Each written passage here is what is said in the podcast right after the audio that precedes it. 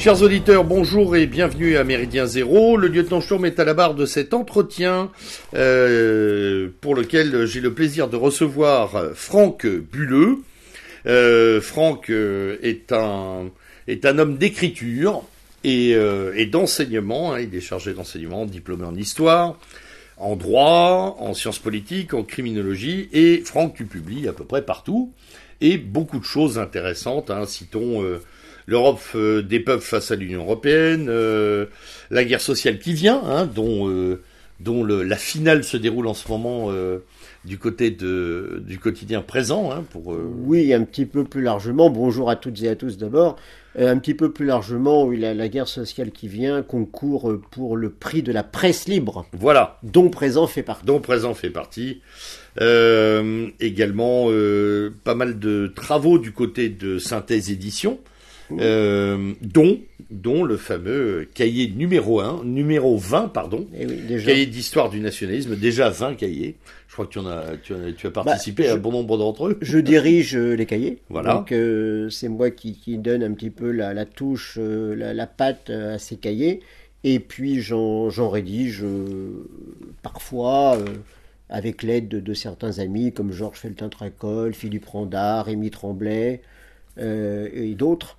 Euh, mais j'en rédige, euh, par, par exemple, j'ai rédigé euh, le- le- la- le- pratiquement l'ensemble de, de celui consacré à Jean-Pierre Stirbois, j'ai rédigé celui consacré à la fan, et évidemment celui dont nous allons parler aujourd'hui. Eh oui, qui est, euh, qui est donc le numéro 20 et qui, qui trace et retrace l'histoire de Pierre Poujade et de son mouvement, Union et Fraternité Française, phénomène extraordinaire aujourd'hui, mé- méconnu parce qu'oublié, Mm. mais en tout cas euh, minoré. Alors tu m'as présenté une étude récente euh, euh, des presses de Sciences Po, là, qui est, qui est tout à fait remarquable. hein, Romain Souillac, quand même. de Romain Souillac, mais c'est vrai qu'en dehors de ça, peu d'articles, peu de retours presse, peut-être quelques articulés dans, dans des revues d'histoire récemment, mais encore, euh, sur un phénomène qui a pourtant occupé, euh, puisqu'on en parlait avant de commencer cette émission, euh, toute une littérature, toute une, Ah, et toute toute la une presse, scène politique, toute une presse.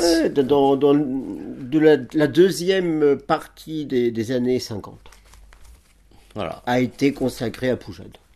55 Et- euh, jusqu'au retour du, du général Ouais, de comme- Gaulle aux affaires. Et comme tu me le disais, c'est un phénomène qui a dépassé les frontières françaises, puisque même les, euh, les journalistes euh, européens, euh, étrangers, euh, s'étaient intéressés à, à Pierre Poujade et à son Oui. mouvement. Oui, puis si on cherche Rémi Tremblay, d'ailleurs, euh, on avait travaillé là-dessus avec Rémi Tremblay, qui est un ami québécois, on a, on a trouvé des, des éléments de, de poujadisme en Belgique et au Canada, par exemple. Ouais. Donc il y a, oui, il y a, il y a vraiment une, un essaimage qui est vraiment euh, Mhm. large, euh, avec euh, un, un mouvement qui, qui, est, qui est assez protéiforme. On va voir qu'il voilà, il, il se modifie dans l'espace et dans le temps. Il suit aussi en cela une partie de la personnalité de Pierre Poujade. Hein. Et, et, peu- et pourtant, on a peu de postérité aujourd'hui. On en reparlera à la fin de l'entretien. hein. J'ai une question là-dessus très clairement. Alors, euh, ce cahier d'histoire euh, du nationalisme est disponible, je crois, ou va l'être, ou est Bientôt, dans, il est- l'imminence de l'être. Il est sous presse. Il oui. est sous presse, donc oui. euh, les auditeurs. Roland Elie, qui, qui préside et dirige euh, Synthèse Nationale, m'a fait part il y a quelques jours qu'il était sous presse. Bon, ben voilà. Alors, vous êtes, euh, ce sera un cadeau de fin d'année euh, que- que les, les auditeurs pourront s'offrir euh, avec grand plaisir. Alors, j'ai une première question, mon cher Franck.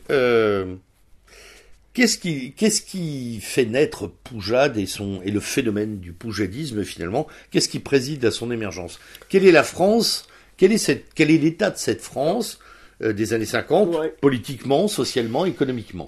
Bon, la France de 1953, puisque Poujade naît à l'été 53, la France de 53... Enfin, né politiquement. hein. Politiquement, Ouais, oui. oui.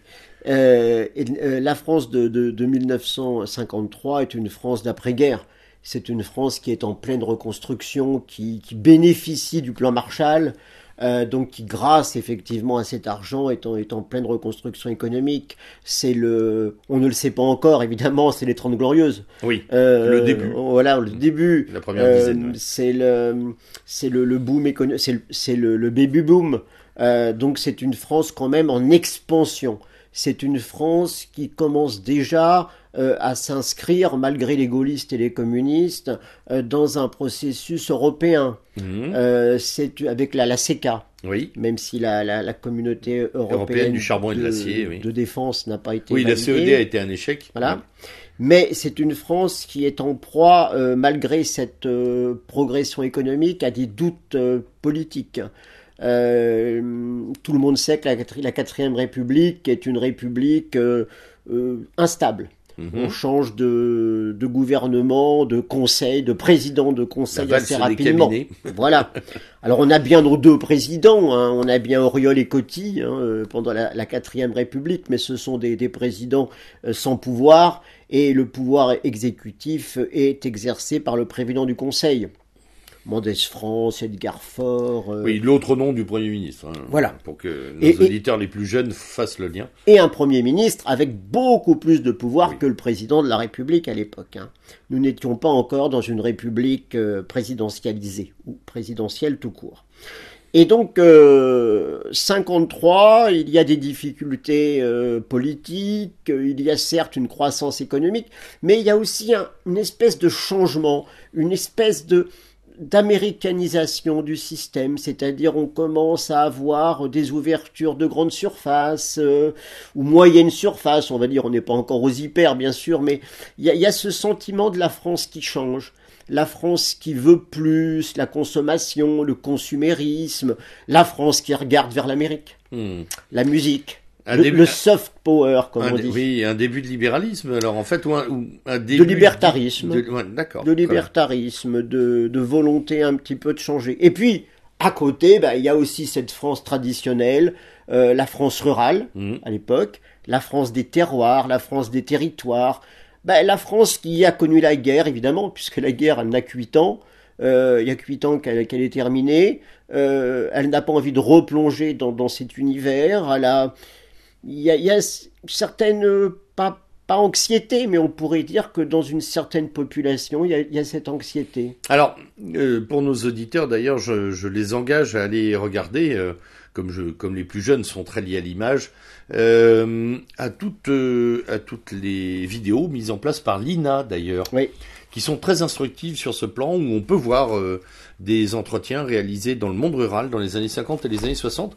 Et effectivement, il y a euh, ces inquiétudes. Il y en a qui sont portées par le fait que les jeunes générations filent à la ville, Mm. hein, avec cette idée d'aller danser ou de prendre des vacances Oui, hein, qui est tout à fait nouvelle. Hein. Euh, et effectivement, il y a une angoisse qui naît. Est-ce que on peut dire que C'est la France des bistrots, c'est la France Oui. des zingues, ouais, du zinc, hein, Du le zinc, c'est- c'est- la, c'est la France euh, du Tour de France. Aussi complètement. Oui. Vraiment, les années 50, c'est vraiment la France traditionnelle. C'est la France postmoderne. Hmm. Pré, pré-moderne. Pré-moderne, Pré-moderne. post-deuxième guerre Voilà. mondiale et, pré- et, Pré-moderne. et- et pré-moderne. Et dans ce contexte, donc euh, instable, il y a euh, tout de même euh, un élément qui va former le, ce qu'on va appeler plus tard le mouvement Poujade, enfin assez rapidement, c'est la fiscalité. On retrouvera un petit peu les gilets jaunes là-dessus. euh, Oui, c'est dans- une forme de postérité d'ailleurs qui est non liée, mais euh, ou les jacqueries, Oui, ou les jacqueries du Moyen Âge. Donc la fiscalité.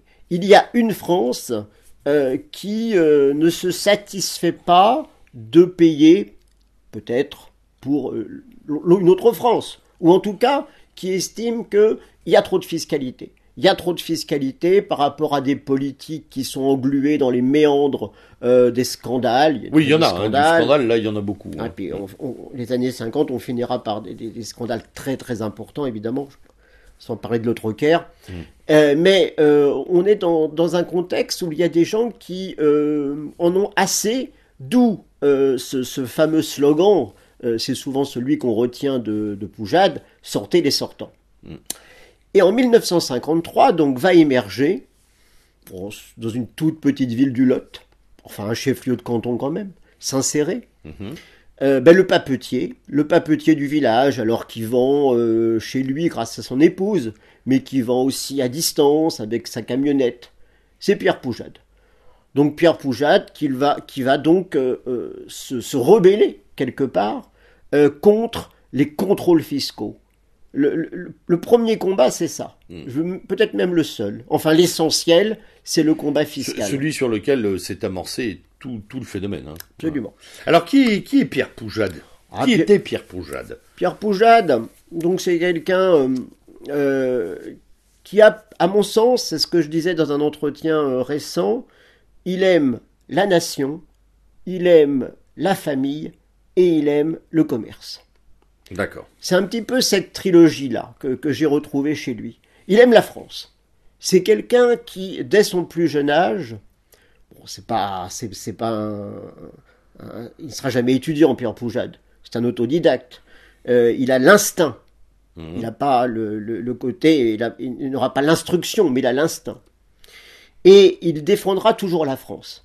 D'abord maréchaliste, avec les, les jeunes du PPF, euh, puis euh, gaulliste, parce qu'il faut bien sauver la France. Mhm. Dans ces deux, dans tous ces euh, choix, il aura pour finalité la défense de la nation. Là, on ne peut pas lui reprocher, certains communistes lui reprocheront, d'autres aussi, comme le journal L'Express Mhm. de Jean-Jacques Sarment-Schreiber, qui dénoncera euh, Poujade de, manière éhontée, inadmissible, mais Poujade aime la France. Poujade, à la sortie de la, de la Seconde Guerre mondiale, crée une entreprise. Donc il aime son entreprise. Mhm. Il va créer donc cette librairie papeterie, il va vendre des, des objets religieux à l'intérieur, il va faire du démarchage en Corrèze, hein, il, il est dans le Lot donc il va jusqu'en Corrèze, enfin bon. Euh, ça c'est un élément aussi fondateur chez lui, l'entreprise, le fait d'entreprendre, de créer. Et puis troisième, euh, troisième notion, enfin je ne les classe pas forcément dans l'ordre, la famille.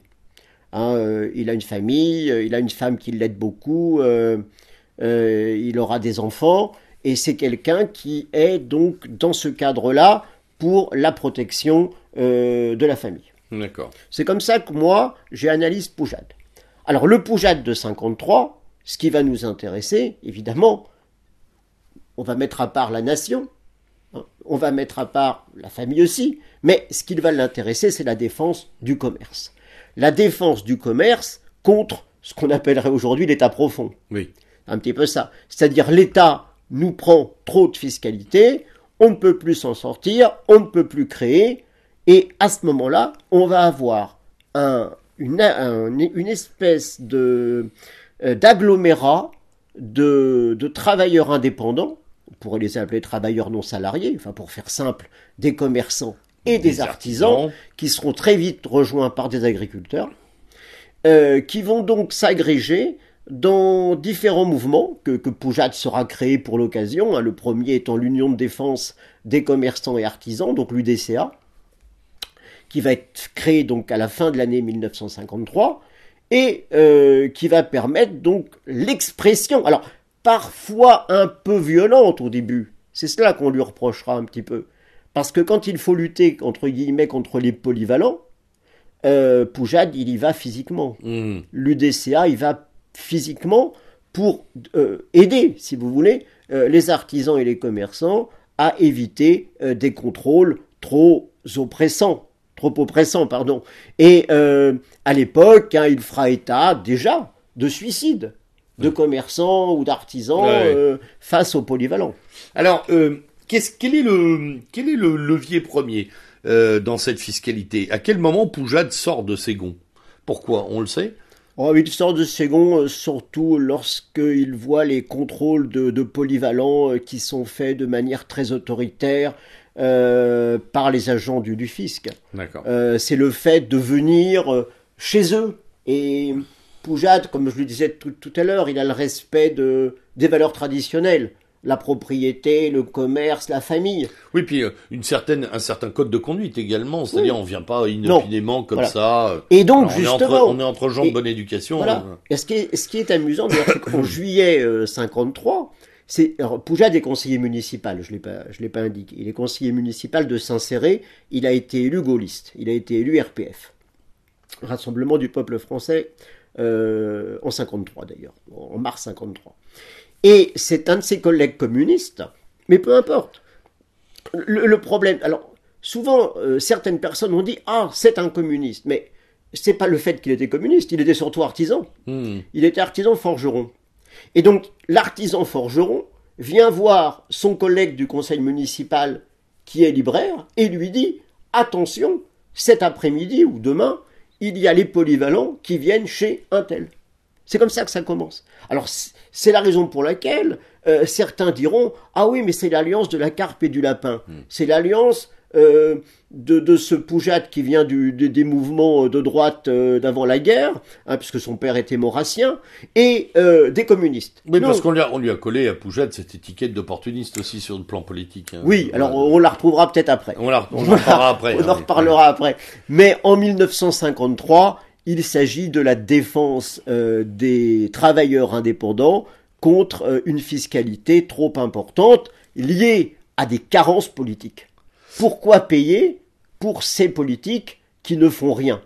C'est pas moi qui le dis, c'est le, le, leitmotiv du, de, de Poujade à l'époque. Euh, je ne veux même pas parler aux députés. Ah bon? Hmm. Pourquoi?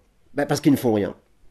Et c'est la raison pour laquelle, d'ailleurs, le, le, thème central, trop central d'ailleurs à mon avis, enfin bon, ça sera euh, pendant, euh, pendant, pendant les 5 ou 6 ans la convocation des États généraux. Pourquoi la convocation des États généraux? Mais justement, pour suppléer aux députés qui ne font rien, quels qu'ils soient. Hein. Quand Poujat dit sortez les sortants, oui, je crois que c'est tout le monde. C'est sortez, y compris les communistes. Hein. Hmm. Parce que certains diront ah oui, mais ce sont les sortants du gouvernement. Non, pas du tout. C'est tout l'arc. C'est tous ceux qui sont en place. Alors, est-ce que c'est un succès immédiat? Euh, Parce qu'il lance, euh, il lance l'UDCA. Oui, euh, c'est un succès immédiat. C'est un succès immédiat. Donc, il y avait euh, vraiment une demande, enfin une demande, une colère latente sur tout le territoire. C'est un succès immédiat parce que dès, dès la fin 1953, il y a des, il y a des groupes euh, départementaux qui se créent, d'abord dans le sud-ouest bien sûr, mais après dans toute la France. Euh, y compris évidemment dans, en Algérie, hein, puisque l'Algérie est française. Et on a vraiment une, une volonté de, de rejoindre ce mouvement. Alors, il n'est pas politique, attention, hein, il est, euh, il est professionnel, il est socio-professionnel, comme on dirait aujourd'hui. Hein. Mais dans tous les départements, il y a des comités Poujade. Alors, ce qui est intéressant, c'est qu'il marche sur les plates-bandes des syndicats à ce moment-là, hein, automatiquement, en tout cas. Il vient, euh, il vient là où les syndicats peut-être sont aussi en partie délégitimés. Oui, alors les syndicats ouvriers euh, restent quand même marqués. Hein. la CGT est très forte à l'époque. y a, d'ailleurs, il y a des rapprochements. Il y a des rapprochements, il faut le dire. À part tant que Poujade ne fait pas de politique, euh, le, PCF et la CGT euh, tentent des rapprochements. Euh, bon, ils savent qu'il vient de, la droite, qu'il a plutôt une attitude qui n'est pas très conforme à la lutte des classes, ni au soutien à l'URSS, puisqu'à l'époque le Parti communiste était extrêmement soutien de l'URSS. Ah stalinien, stalinien, on peut le dire. Et, et donc, mais il y a des rapprochements, il y a des tentatives. Euh, le, Parti communiste, qui représente 25% de l'électorat à l'époque, c'est une vraie euh, puissance. C'est le premier parti de France. Euh, se dit ben, ces gens-là, est-ce qu'on peut pas les récupérer ou est-ce que ce sont les nôtres qui partent? Donc oui, il y a, y a, des tentatives de rapprochement. à la limite, les seuls qui ne feront jamais de, pas vers Poujade, ce sont les socialistes et les radicaux, mm. qui seront vraiment, vraiment anti-Poujade, et, et c'est eux qui le, traitent, qui le, qui le traiteront de, racisme, d'antisémitisme, et qui mettront en place le premier euh, euh, barrage. Mmh. Ce qu'on a, ce qu'on a appelé le Front républicain, mais sauf qu'à l'époque, le Front républicain existait réellement. Oui, bien sûr. Voilà. C'était mais, mais, mais les, politique, les anti-Le Pen n'ont rien inventé. Hein. Il mmh. suffisait de relire les, les articles de, de l'Express de Jean-Jacques Servan-Schreiber euh, sur Poujade et puis de les copier-coller. Très bien. Alors, ce premier poujadisme, quelles sont ses caractéristiques? Tu dis, dans un premier temps, c'est une, un cri de colère euh, fiscale contre une fiscalité euh, envahissante. Qui monte du monde rural. Voilà, qui monte de la ruralité, des petites villes également, et qui très très vite connaît un, un franc succès alors combien de temps ça dure cette phase, on va dire, revendicative sur un plan strictement euh, euh, catégoriel? Deux ans. Deux ans. Deux ans parce qu'en fait, on, va avoir des manifestations. Alors attention, euh, Poujade fait aussi de grandes manifestations à Paris. Hein, au Veldiv, il y a des, centaines de milliers de personnes qui montent de, toutes les provinces, comme on dit. donc pendant deux ans, on va avoir cette pression populaire qui parfois aura un certain écho, parfois aura aussi euh, se verra euh, contré par euh, des, des, murs soit médiatiques déjà à l'époque, soit de la part de, de, gouvernements. Mhm. Et puis, ce qui va marquer la, la, fin de cette période, qui aurait pu durer plus longtemps, c'est la dissolution de l'Assemblée nationale par Edgar Faure fin 55. Hein parce qu'il n'y aurait pas eu cette dissolution par Edgar Faure. Edgar Faure, en fait, la dissolution d'Edgar Faure de 55, personne ne s'en rappelle, bien sûr, mais c'est la même chose que Chirac en 80. Oui, c'est un, oui, il y a un petit effet miroir, effectivement. Voilà. C'est-à-dire, Edgar Faure dissout l'Assemblée pour, pour mieux gagner. Et en fait, il perd. Il perd. Voilà. C'est, Chirac euh, fait du forisme en, en, sans le savoir. En, 97. Oui, je pense que c'est sans le savoir. En plus. Oui, sans le savoir. Donc cette rupture, euh, elle intervient avec cette dissolution de l'Assemblée nationale qui donne envie à Pierre Poujade bah, d'aller sur un nouveau terrain. Là, il y a un débat. Là, il y a un grand débat au sein de, ce qu'on appelait encore l'UDCA, hein, l'Union de défense des commerçants et artisans, et autres organismes, parce que Poujade va créer des organismes un peu de manière corporatiste. C'est-à-dire les agriculteurs ils vont créer une union des agriculteurs, les salariés une union des salariés, mmh. les jeunes euh, une union des jeunes, etc. Bon. Et euh, à cette époque-là, il y a un grand débat. Est-ce qu'il doit passer d'un mouvement professionnel, syndical, à un mouvement politique? Il y a des pour, il y a des contre. Alors là, c'est là qu'il va y avoir euh, certains, certains rapprochements. Alors je vais, je parler d'un rapprochement, parce que c'est le plus connu, puis c'est celui qui, qui a fait le plus parler. c'est la rencontre Poujade-Le Pen. Hmm. Hein, le Pen revient d'Indochine avec euh, camarades notamment euh, Jean-Maurice Demarquet, etc. Et euh, il y a donc un repas entre eux qui, est préparé par un, par un tiers, par un ami tiers à Paris. Le Pen est très jeune, hein, il a 27 ans, et il a envie de faire de la politique il revient de, guerre, euh, il a vraiment envie d'apporter euh, sa pierre à l'édifice. Hein. vous lirez euh, le mémoire, les mémoires qui ont été écrites par Le Pen là-dessus. Très bon d'ailleurs. C'est très intéressant. Le tome 1 hein, là-dessus. Il a envie de s'engager. Il a envie de s'engager, mais bon, il a envie de mettre un petit peu le, frein sur le, côté militaire. Et Poujade le convainc de prendre la tête de liste à Paris enfin dans une circonscription parisienne, bon, peu importe, la rive gauche pour tout, pour tout vous dire, le quartier latin que Le Pen connaît bien, hein, puisque ça fait des années qu'il y étudie et qui, mmh. euh, et d'ailleurs il, il, y représente les jeunes indépendants, hein, les jeunes du, du, CNIP à l'époque. Euh, et donc il va y avoir un certain nombre de rencontres euh, qui vont sortir le Poujade de son épicerie entre entre guillemets. Hein, c'était, on l'appelait l'épicier de Saint-Céré hein, pour s'en moquer. Hein. Donc euh, papetier de Saint-Céré. Donc le, fameux papetier de Saint-Céré, il va sortir donc de, cette épicerie euh, libraire euh, pour devenir un chef de parti. Mais alors là, est-ce qu'il perd du monde dans cette opération?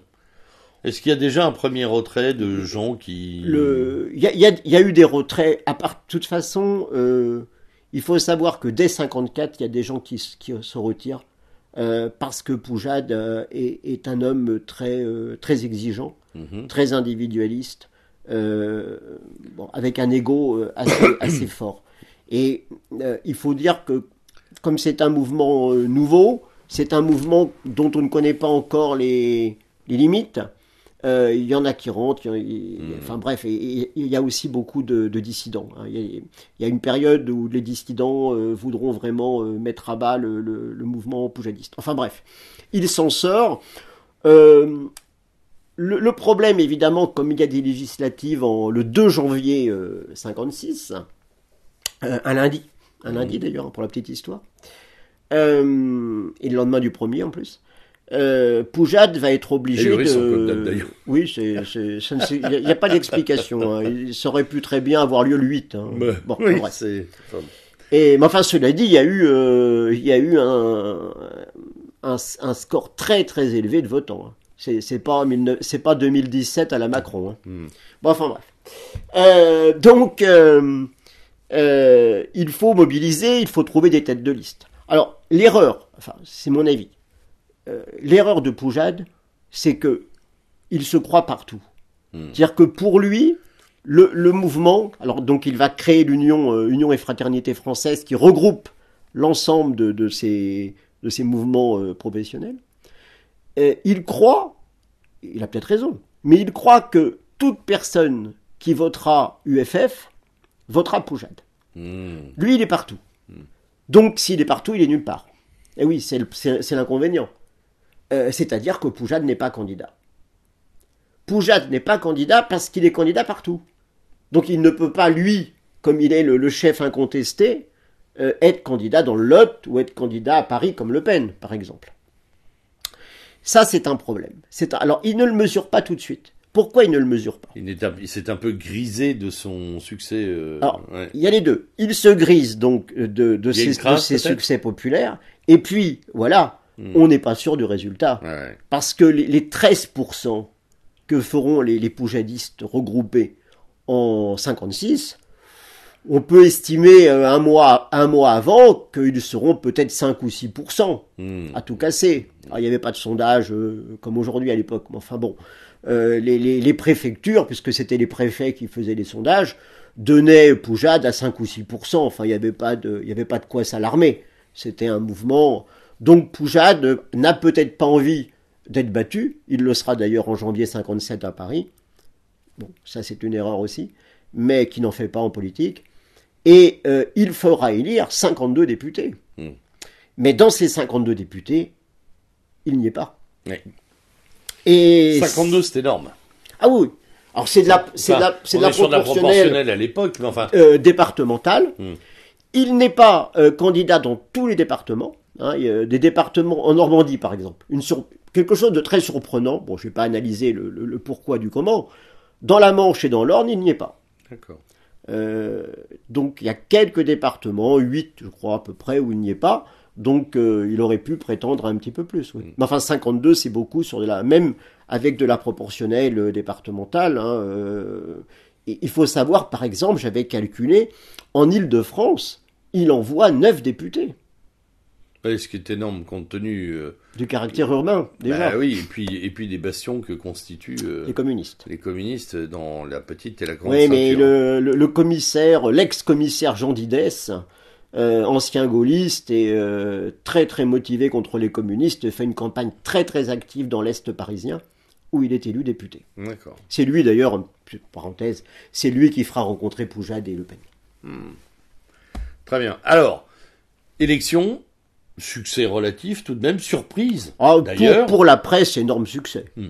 C'est vraiment. Alors, soit on est dans, dans l'Express où on a euh, l'extrême droite euh, René, Oui, alors parce Euh. qu'il faut quand même avouer qu'il y, a le- il y a le terme de Poujadolphe aussi, hein, dont Ah avez oui. parlé. Hein. Dans l'Express, mais ben, l'Express, là, euh, l'Express du, du, 8 jan- du 9 janvier, euh, que nous avons sous les yeux. que nous avons sous les yeux, Belle archive. 56.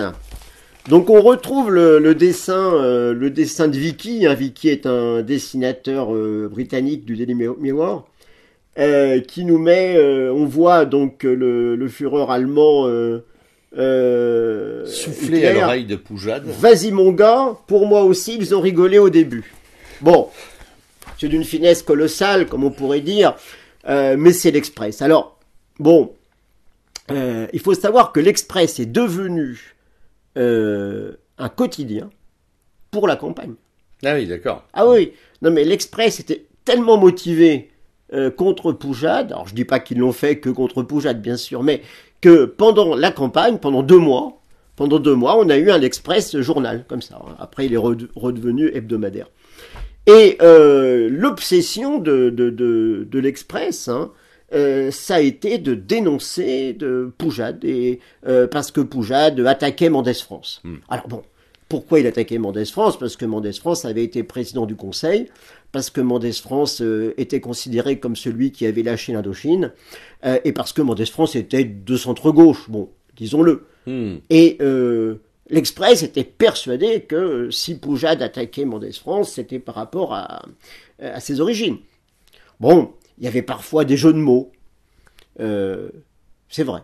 Mais euh, comme disait euh, l'hebdomadaire Rivarol à l'époque, que j'ai également, il n'y a pas besoin des origines de Mendès France pour l'attaquer.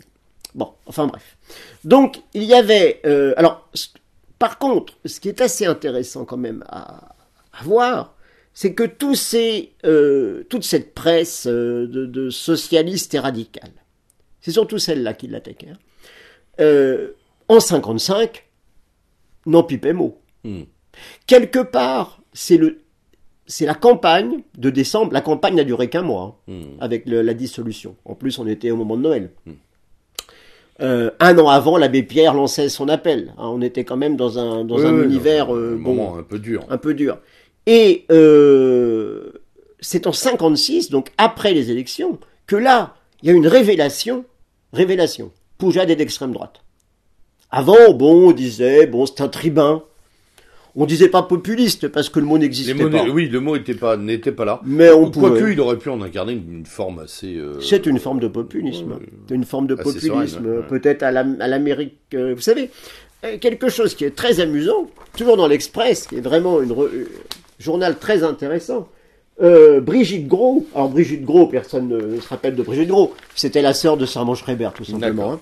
Euh, Brigitte Gros euh, attaque Madame Poujade, attaque Madame Poujade en lui faisant dire qu'elle voulait devenir la nouvelle Evita Perron. Mmh. Hein, donc euh, bru- euh, des rumeurs. Hein, alors là, on a on a toute l'histoire. Donc et, et- et donc on, on nous dit, Madame Poujade aurait confié à ses amis et vous verrez, moi je serai l'Evita Perron française.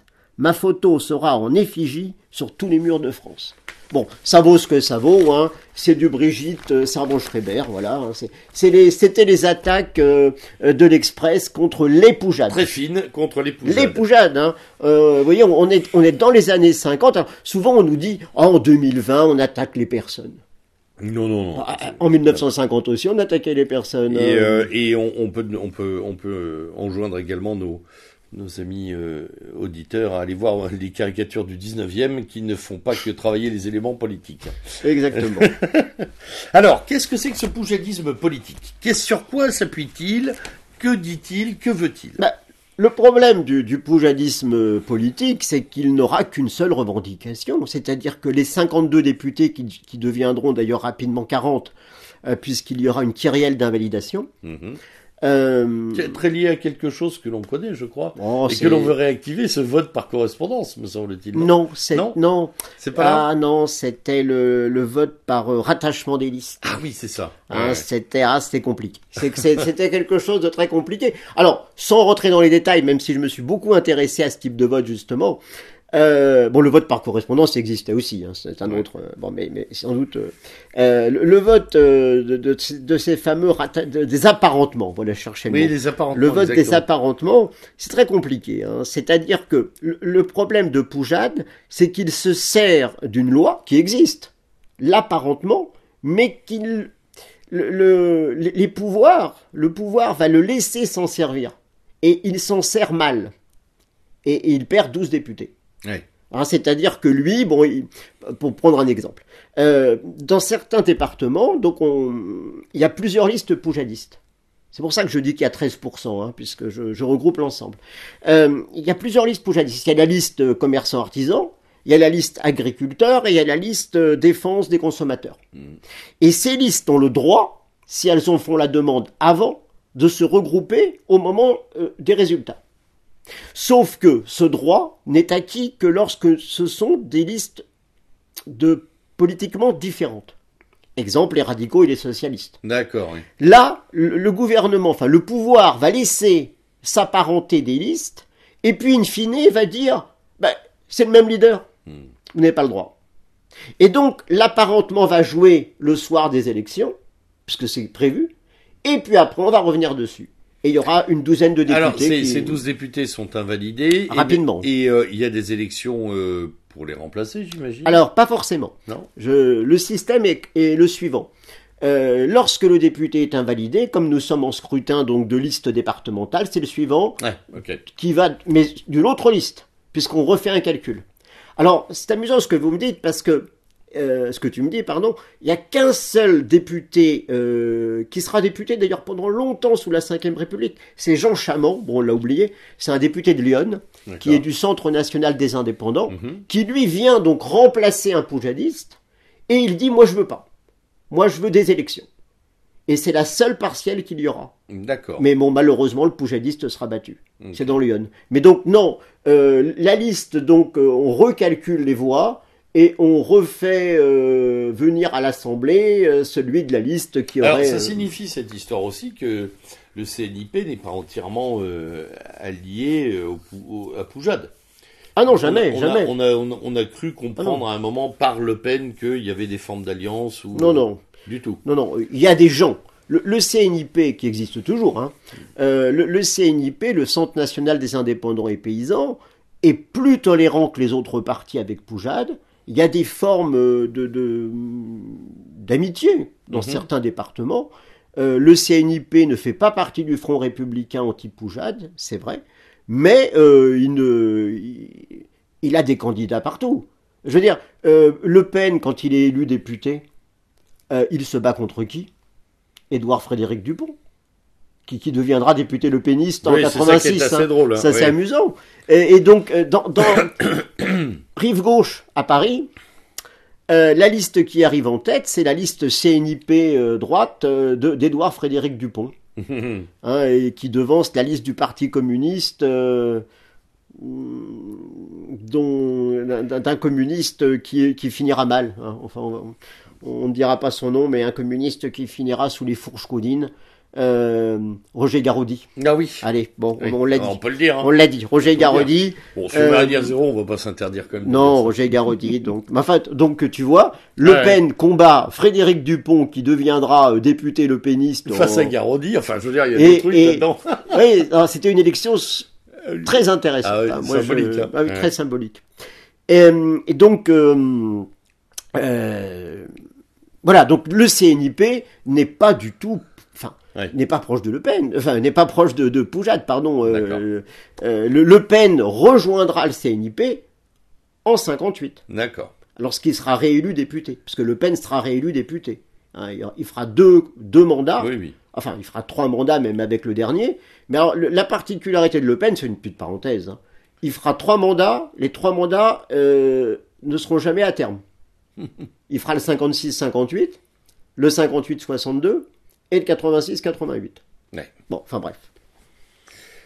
C'est une anecdote parmi d'autres. Non, mais c'est. C'est toujours amusant pour toujours nos, amusant, auditeurs. bien sûr.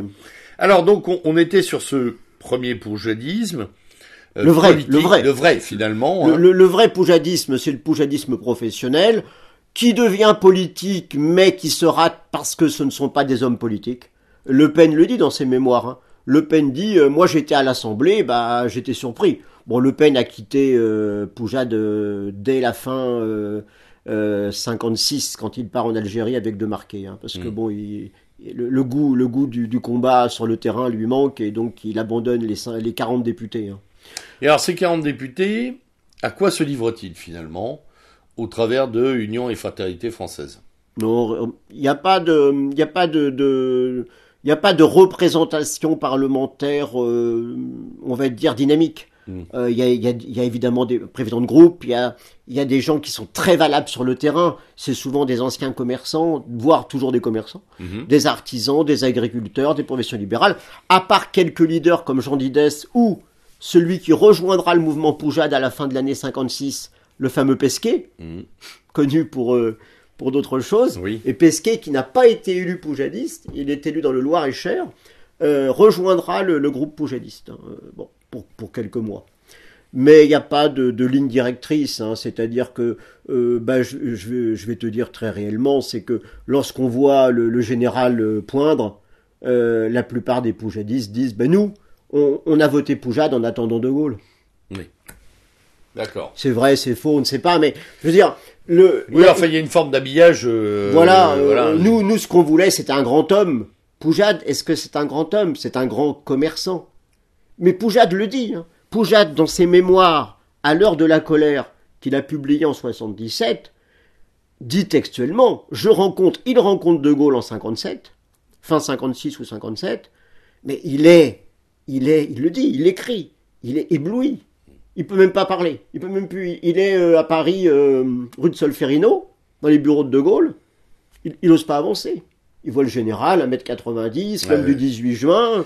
Oui, la stature, Bon, on disait. ça s'explique. hein. Je veux dire, le, le, poujadisme euh, attendait le gaullisme. Bah, ça s'est fait euh, le, le 13 mai 58. Le 13 mai 58. Lorsque, euh, sur les balcons d'Alger, le général Salan crie Vive de Gaulle. Pourquoi il n'a pas crié Vive Poujade? Il y avait des poujadistes. Hmm. Il y avait Ortiz, le, le, le, le cafetier bien connu Ouais, d'Alger. bien sûr, ouais. Il y avait plein de poujadistes à Alger. Qu'est-ce qui les empêchait ce jour-là de dire vive Poujade? Pas grand-chose, sauf le militaire. Parce qu'on n'aurait pas vu un général dire vive un, commerçant. Mais oui. Ah non, mais c'est-. Non, mais puis l'épée choisit l'épée, c'est toujours. Eh oui, euh, voilà. le, le- la- la- le- le problème de, des, des généraux euh, d'Alger à l'époque qui, qui, de- qui étaient donc pour le maintien de l'Algérie dans la communauté française, c'est qu'ils n'avaient pas confiance en un, un groupe de députés, bon, qui valait ce qu'il valait, mais qui n'était pas emblématique. Non, il y avait pas. Est-ce qu'il pouvait incarner ce recours ou est-ce qu'il a jamais tenté de l'incarner? Je crois pas. Je sais pas. Honnêtement, je, je pense que s'il avait vraiment euh, voulu, il y avait quand même une. La, la France, je l'ai pas dit tout à l'heure, mais en 53, la France manquait aussi d'une espèce de droite populaire. Oui. Alors, euh, De Gaulle venait de quitter la vie politique Oui. avec son RPF. Euh, Il y avait, il y avait cette. En fait, de- Poujade profite de l'absence de De Gaulle pendant cinq ans. Ouais, c'est ça, il y a une 53, forme d'appel d'air avec Voilà. un manque. Voilà. Après, au-delà de ça, euh, De Gaulle revient. Bon, après, on va pas refaire l'histoire. Est-ce que De Gaulle, est-ce que Poujade aurait eu la carrure euh, Avec le recul, on dit non. Mais peut-être qu'à Sur l'époque, le monde, c'est pas. Peut-être. Bien sûr. Ok. Et euh, quelles sont les limites finalement de ce mouvement euh, Union et Fraternité française en dehors de celles que l'on vient d'évoquer, c'est-à-dire le, voilà, il est, enfin, le fait d'arriver à l'Assemblée nationale le fait finalement arriver à terme. Oui. De- il, il- il commence et en même temps il termine quelque chose. Enfin, c'est un peu le sentiment qu'on a. a- a- D'une butée, là, d'un arrêt. euh, Bah, ce qui va manquer, c'est l'unité du mouvement. Euh, euh, je, je reviens à De Gaulle, mais dès, que- dès que De Gaulle apparaît, il y en a qui votent les pleins pouvoirs, il y en a qui votent pas les pleins pouvoirs, il y en a qui s'abstiennent, il y en a qui votent pour la Cinquième République, la plupart. La plupart. Et, et donc, le, le- le- c'est là, le- le- il n'y a, pas de- il y a pas de ressort à ce moment-là. Le, le mouvement va éclater. Et, le, oui, et il ne trouve pas de forme propre et- et- finalement. et la plus grosse partie du mouvement, elle est gaulliste. Hmm. Au fond d'elle-même Ok. au fond d'elle-même. Et les élections de 58, alors les élections, euh, les élections législatives, bien sûr, euh, maintiennent 700 000 voix, quand même, 700 000 voix au, au mouvement euh, Poujade, euh, contre euh, euh, 2 millions 8 euh, deux ans avant, certes, euh, mais pas aucun député. Ouais. Alors, il reste deux députés. Il y en a un, il est au CNIP, Mhm. c'est Le Pen, et un dans la Somme, tout près de, de Rouen où j'habite, euh, euh, Jean Luciani, mais qui est passé à l'UNR, hein, chez les gaullistes. Et il y a un, alors pour la petite histoire, mais je le mets dans le bouquin, il y a un autre gaulliste élu, mais qui n'était pas député, et qui vient du mouvement Poujade. Ça fait très peu. Oui, ça veut très peu. Alors, euh, on entre là, à ce moment-là, dans une phase où le poujadisme va... Est-ce qu'on dit qu'il va tenter de survivre ou tenter de se maintenir, s'institutionnaliser Euh, finalement? il, il se maintient grâce à un journal que- qui s'appelle Fraternité euh, française euh, et qui va paraître euh, jusqu'en 64, je crois 64 ou même 65. Fraternité française. hein. Alors évidemment sous-titré La Tribune de Pierre Poujade. C'est un hebdomadaire extrêmement anti-gaulliste. hein. Extrêmement anti-gaulliste. hein. Vous voyez, là, là, la photo que je vous montre, derrière De Gaulle, les ruines et la démocratie symbolique. C'était euh, Athènes. Grandeur et décadence. Voilà. ouais. Très très Alors, anti-gaulliste. comment Ah, ça se fait qu'on ait un Pierre Poujade qui, pétrifié, balbutiant, euh, avec la, la volonté de, enfin, la- la- presque l'incapacité de serrer la main du général, mais la volonté de le rejoindre, qui devient euh, un anti, euh, un, un anti-gaulliste euh, Alors là, à part, c'est l'Algérie française. pur qui- sucre, on va dire. C'est c'est l'Algérie française qui marque cela. Donc, dans tout- un premier temps, le poujadisme vraiment embraye. Oui, alors le, le, Embraye, le poujadisme embraye au gaullisme. embraye au gaullisme. Quand le gaullisme s'éloigne du maintien de l'Algérie dans la, dans la communauté française, euh, le, il y a là un regroupement des forces euh, de ce qu'on va appeler la droite anti-gaulliste. Euh, et d'ailleurs, on va avoir des plumes dans Fraternité française qu'on n'avait jamais vues avant. Hein, par exemple, Emmanuel Baudelomini, Hmm. Jean-Sylve de Ventavon, qui sont des gens qui viennent de la droite maurassienne et qui vont rejoindre. Blanquer d'Assac, me semble-t-il aussi. Oui. Ah bah, tiens. Voilà, Jacques derrière. Blanquer-Dassac, exactement. Ouais. Donc on va avoir une espèce de regroupement d'hommes de droite qui ne connaissaient pas du tout le poujadisme en 53, ni même en 56, mais qui en 58, enfin surtout en 59, 60 évidemment, euh, 61 et au-delà, euh, vont, euh, vont, vont rejoindre le, alors pas le mouvement euh, poujadiste parce qu'il y a- pratiquement plus rien. Oui. Il y a encore quelques candidats en 62, euh, mais surtout le journal. Le journal, alors, avec un soutien euh, au régime euh, espagnol et, et portugais, Et portugais hein, de de, de- Salazar, oui. Et de Franco, qui est assez marqué. Donc, une, allez, on va dire une droitisation, une droitisation intellectuelle. Mais alors là, on oublie, on oublie le, le combat uniquement professionnel. hein. Là, largement. Là, on est quand même dans des, dans une culture, euh, dans une culture qu'on qu'on pourrait lire dans tous les journaux de droite à l'époque. Alors, avec une limite quand même, avec une limite euh, que Poujade ne franchira jamais. C'est euh, la fraternité, si j'ose dire, avec des, leaders de la droite nationale française. Euh, Il n'y a pas Tixier. D'accord. hein. Poujade ne connaît pas Tixier. Tixier est député en 56. Alors, il, ne- il ne le connaît pas ou il ne veut pas le. Non, il veut pas le connaître. hein. Je veux ça. dire, euh, Ouais. Tixier-Vignancourt est député en 56, hein, puisqu'il a été 10 ans inéligible. Euh, il se représente en 56 où il est euh, élu. Bon, il sera pas réélu en 58. Euh, mais il est élu en 56. Bon, Poujade n'est pas élu, mais enfin bon, il a quand même 52 députés. Mais euh, Tixier ne rejoindra jamais euh, Poujade et inversement. D'accord. C'est tellement vrai d'ailleurs que jamais il a été question que Poujade soutienne Tixier en 65. Jamais Oui, quand, quand il y a les comités, quand il y a eu les, les- etc. quand il y a eu l'élection. Il a, il a soutenu euh, euh, Paul Entier. Paul Entier, hein, rien à voir avec le cycliste pour ceux qui connaissent le Tour de France des années Mhm. 70. Euh, Paul Entier, c'était le leader du parti paysan qui venait du CNIP, que- qui avait, bon, il avait rejoint le CNIP puis, puis s'en était détaché. Et à un moment donné, il a voulu être candidat. Paul Entier, c'était en septembre 65. Et euh, il avait besoin d'argent. Et il a pensé que Poujade avait de l'argent et qu'il allait lui en donner. Voilà. Ça s'est pas fait. Et donc Poujade a soutenu, comme toute la droite euh, traditionnelle, euh, anti-gaulliste, mais ne voulant pas aller trop loin, Jean-Luc Hennevet D'accord. au premier tour. C'est, c'est la, cette élection, elle est importante. Euh, je parle de l'élection présidentielle de 65. Elle est importante parce qu'elle marque la fin euh, du, enfin la fin, pratiquement la fin du, du- d'un poujadisme euh, marqué dans l'opposition nationale. D'accord. Et en même temps, sur le terrain, euh, la défense catégorielle commerçants, artisans, agriculteurs s'effondre ou... Bon, il y a toujours les UDCA. Hmm. Il y a toujours les UDCA, mais ça reste très catégoriel, et puis ça sera repris euh, quelques années après euh, par, euh, par Gérard Nicou. Mm. Hein, Gérard Nicou, c'est le fils spirituel de Poujade dans le- dans le- dans l'organisation catégorielle. Il le soutiendra d'ailleurs, y compris dans la liste européenne de 1984. D'accord, mais on va parler justement des... On va parler des legs, Les des legs, legs, des héritiers s'il y en a. À un moment, à un moment, et on avait évoqué ça avant, avant cet entretien, tu parles de forme de compromission, ou en tout cas d'une, d'un, voilà, Ouais. d'un Poujade qui navigue. Ah ben disons que Poujade, euh, Poujade il en a marre. hein. Poujade c'est pas Le Pen. hein. Je m'explique.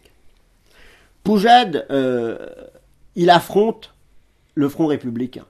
Hmm. Le vrai, celui Le qui, vrai. qui, sait un peu, qui existe. hein. Le Front républicain, c'est les radicaux, les socialistes et les centristes. Euh, Poujade, il affronte la, la haine euh, que nous avons évoquée en début d'émission. Vraiment. Poujade, il n'est pas habitué à ça. Poujade, c'est un commerçant, il aime la France, il aime euh, son commerce, il aime sa famille.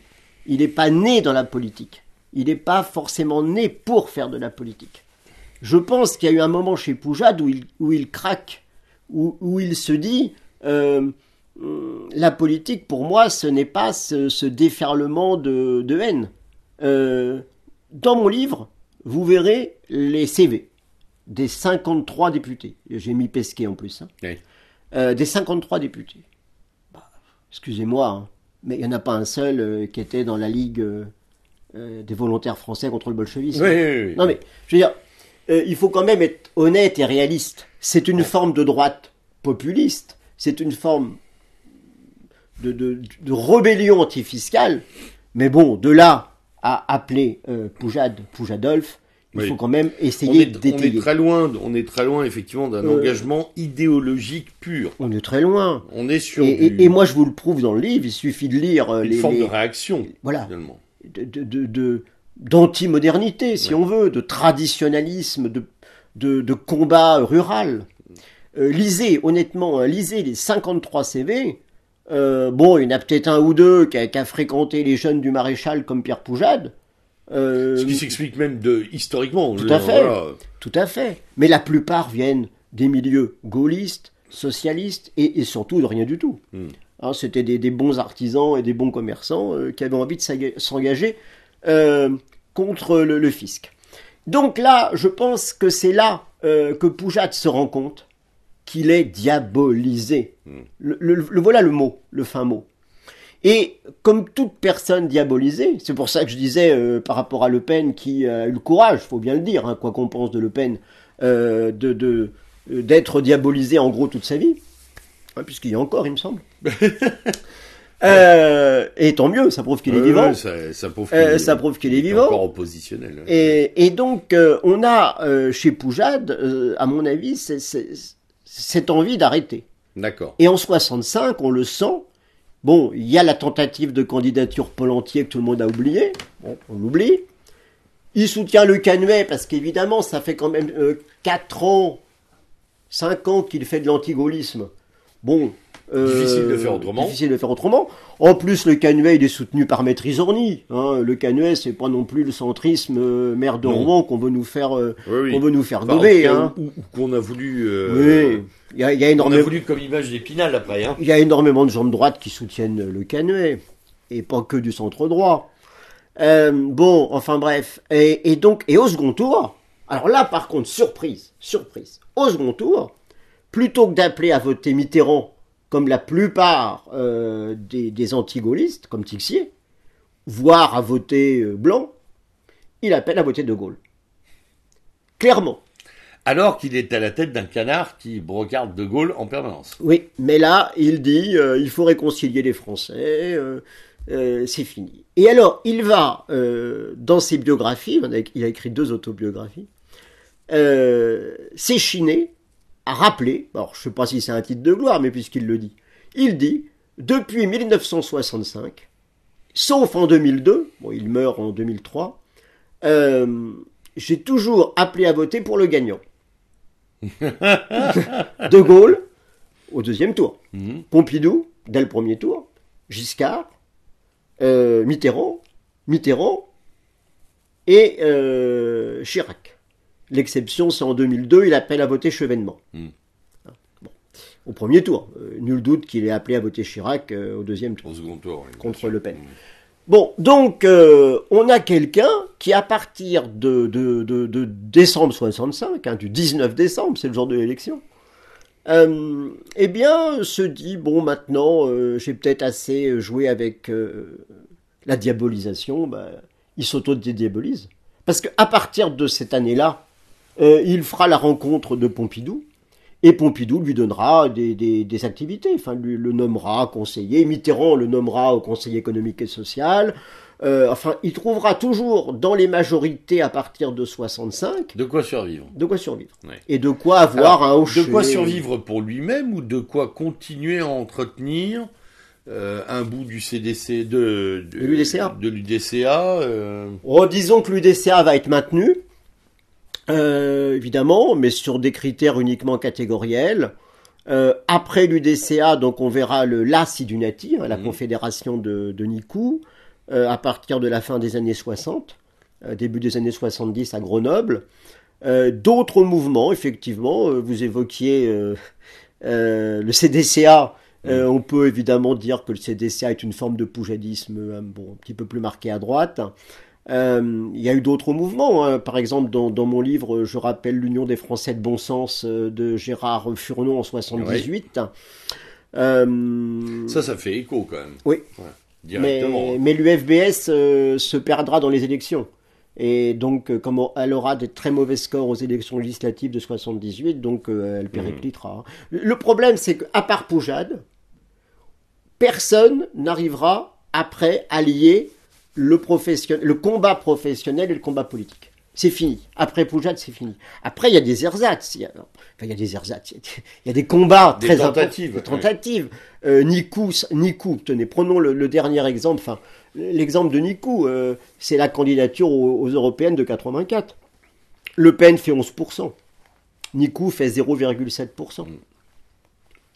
Bon voilà. Mm. Poujade est sur la liste. ouais, c'est fait. C'est fait. Alors après, il y, a eu, y a eu aussi, pour mémoire, pour ceux qui aiment bien l'histoire des droites, dont je suis, 1979 euh, aux européennes, il y a eu la liste médecins Malo hmm. Poujade. Hmm. Donc une liste plutôt à droite, avec des socioprofessionnels, 1,3%. Ou 1,4, pardon. 1,3, ils sont battus Sévignan-Court qui avait fait 1,3. Enfin bon. Donc, Tout à fait anecdotique. Anecdotique. Il euh, y a plus. après Poujade, euh, il y a. Euh, le poujadisme existe, bien sûr. Mais le, le, poujadisme tel que Poujade l'avait mis en place, peut-être à son insu, si j'ose dire, n'existe plus. Alors justement, c'était la question. Que reste-t-il aujourd'hui du poujadisme? Il reste un sentiment d'inachevé? Il reste quelque chose qui doit encore se manifester. On a parlé euh, des, gilets euh, jaunes. On peut, euh, on peut même parler de, de ce qui peut arriver maintenant et bientôt d'ailleurs, avec les problématiques que vont rencontrer bon nombre de professions indépendantes suite au confinement. Hein. Je pense ici aux restaurateurs, aux hôteliers et à pas mal d'autres professions qui à un moment vont avoir envie d'organiser des ou sont déjà en train de le faire d'ailleurs en partie euh, des revendications. Est-ce que ce qu'il y a une modélisation? Est-ce qu'il y a quelque chose? Le, le, thème principal sur lequel je, termine euh, le, cahier euh, consacré à Poujade chez Synthèse Nationale, c'est celui de la distinction entre Poujade et le poujadisme. Hmm. Poujade, bon, on l'a vu, c'est un homme de qualité, comme tout le monde, il avait un fort ego, comme, comme certains il y a des excès, il y a, des, il y a ce goût du, pouvoir qui, lui arrivera euh, assez vite. Mais par contre, le, poujadisme, euh, c'est une espèce de, populisme à la sud-américaine, mhm. pour moi, euh, une espèce de, justicialisme à l'Argentine, dont la lutte antifiscale pouvait effectivement servir de levier à d'autres champs de bataille. Bon, je n'évoquerai pas plus ici, mais euh, le, je pense, à titre personnel, que la lutte contre la fiscalité euh, est un élément important. Euh, d'ailleurs, pourquoi si peu de Français, 43%, sont concernés par l'impôt sur le revenu? Eh bien, j'ai ma réponse, mais je la réserverai pour, hmm. pour d'autres. pour d'autres occasions. donc le poujadisme, oui, il existe toujours. Euh, c'est une forme qui peut effectivement renaître. Alors, on a vu en novembre-décembre 2018 euh, euh, les Gilets jaunes qui étaient justement sur cette voie, c'est-à-dire avec une lutte contre un certain fiscalisme, comme une certaine forme de fiscalité. Mais le problème, c'est qu'évidemment, comme je l'ai dit dans d'autres entretiens, euh, ce combat a été euh, dévoyé par les forces euh, du chaos, c'est-à-dire les forces d'extrême gauche. Qui ont l'habitude. Qui ont, qui ont plus l'habitude que les, populistes travailleurs indépendants sur les ronds-points. Ça, c'est sûr. Et, donc le, le poujadisme ne demande qu'à émerger. Vous avez très bien euh, dit effectivement qu'avec la crise sanitaire pourrait, développer, pourrait se développer une crise euh, économico-sociale euh, dont une nouvelle forme ou une forme de poujadisme pourrait renaître. ce qu'il a manqué à Le Pen dans les années 80, c'est la fusion de l'usine et de la boutique. Oui. Euh, l'ouvrier déclassé, euh, manipulé, euh, a su assez rapidement voter Le Pen. Ah oui, la bascule est assez rapide, effectivement. Assez rapide, dans les années 80, entre 84 et 88. Au grand désespoir des communistes. Ça, c'est clair. Mais le boutiquier est beaucoup plus réticent. tout simplement bah, parce qu'il y a le côté conservateur. Euh, et ce côté euh, national conservateur, on pourrait l'appeler comme ça, c'est-à-dire ce que je disais au début de l'entretien, la nation, la famille, la boutique. Finalement, quelque chose comme consommer en paix dans un pays qui se tient, quoi. Dans un pays qui, euh, qui sait où il va. Voilà. Alors, évidemment, la, la, tradition que défendait Poujade, sans le dire, c'était une forme de tradition, bon, elle est passée de mode. Hmm. Bon, évidemment, on est aussi, on pourrait toujours se dire que nous sommes également dans une période pré-moderne, parce que la modernité a changé, elle est devenue digitalisation. Hein, c'est-à-dire qu'en fait, aujourd'hui, le, combat, il est où? Si on réfléchit un petit peu. Ben, c'est entre ceux qui, ceux qui prônent de... Alors, c'est assez amusant d'ailleurs. Là, on va, on va ouvrir un peu le débat. Parce que ceux qui prônent l'ouverture au monde, l'ouverture des frontières, l'ouverture au peuple, à tout. Oui, oui, le bah, ce sont society. Ce sont ceux, ce sont ceux qui nous enferment aujourd'hui. Complètement. C'est-à-dire que au nom de, au nom de cette liberté. Demain, si je veux faire mes achats par internet, c'est très bien, j'ai rien contre. Je vais sur Amazon, je vais sur d'autres sites comme tout le monde.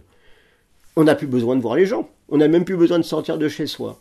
Ce qui veut dire que nous sommes bien, effectivement, comme vous le suggériez, et comme Pouchad euh, l'avait compris euh, dès 53, sur la fin du petit commerce. Hmm. Parce que, en clair, si le français veut faire une grande sortie, bah, il va à l'hyper. Oui. Bon, quelques petits magasins de, proximité euh, pour se sustenter, si j'ose dire. Et encore. Et puis le reste peut fermer. De toute façon, je crois que euh, le gouvernement a employé un terme extrêmement péjoratif qu'il a eu tort d'employer mais peut-être qu'il le pensait lui-même. Ou alors il l'a employé parce qu'il pensait que c'était le moment d'ailleurs. C'était le moment. Eh bien, il y a effectivement euh, des personnes en France qui ne sont pas essentielles. Voilà. Le non essentiel m'est apparu, moi, comme étant un des termes essentiels de la période. Moi aussi, mais, mais un terme affreux. Ouais, ouais, car, en fait, car en fait, en 1953, ce que Poujade avait compris, c'est qu'il n'était déjà, lui et ses amis, plus essentiels. évidemment. Merci beaucoup, Franck. Euh, nous arrivons au terme de cette heure d'entretien. Alors, euh, je rappelle à nos auditeurs, donc, euh, sous la direction de Franck Bulleux, Pierre Pougeat d'Union et Fraternité Française aux éditions Synthèse Nationale, ça sort. C'est le cahier numéro 20, le cahier du nationalisme numéro 1, l'histoire du nationalisme. Ce mois-ci. Là, ce mois-ci. Vous l'aurez pour, pour la période des fêtes. Et puis, plus généralement, reportez-vous aux nombreux ouvrages de, Franck Bulleux sur un nombre de sujets très variés.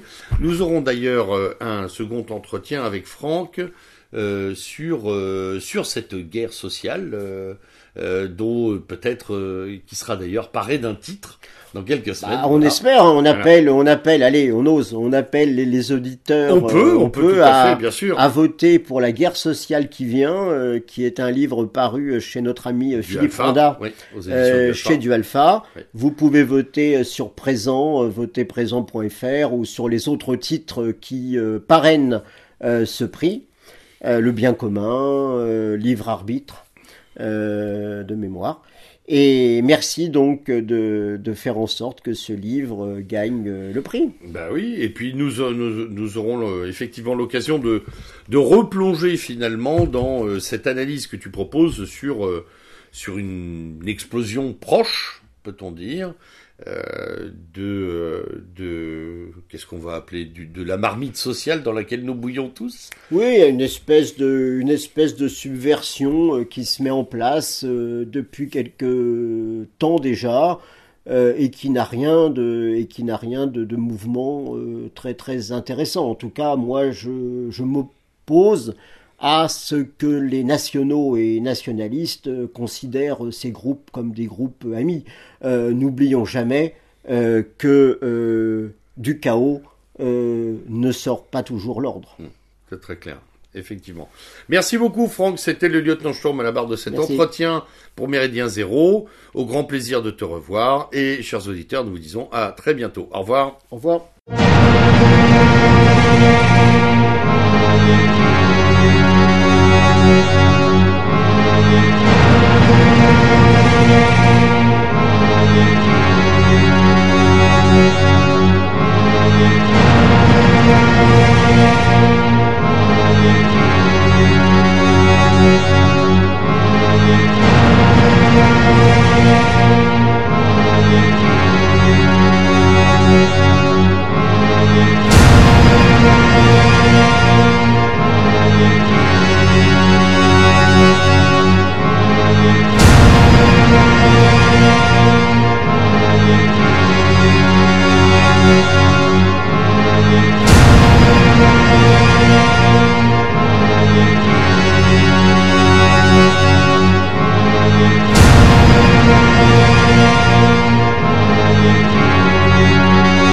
Música